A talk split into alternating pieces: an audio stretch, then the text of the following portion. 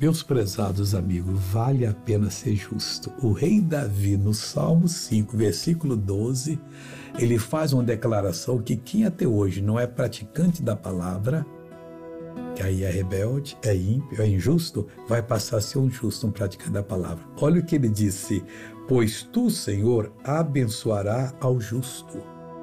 Se tem uma pessoa que Deus anda procurando para abençoar, é aquele que pratica a justiça circundá-lo-ás da tua benevolência, como de um escudo.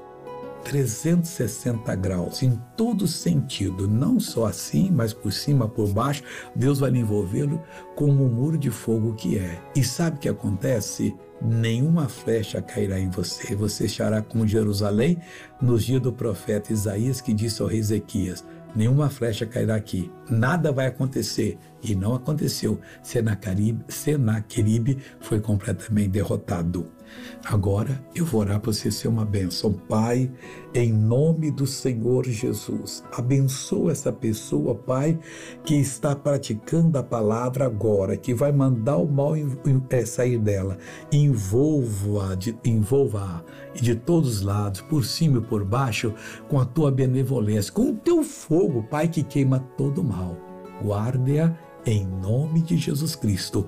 Seja curado em nome de Jesus. Deus te abençoe e bom dia.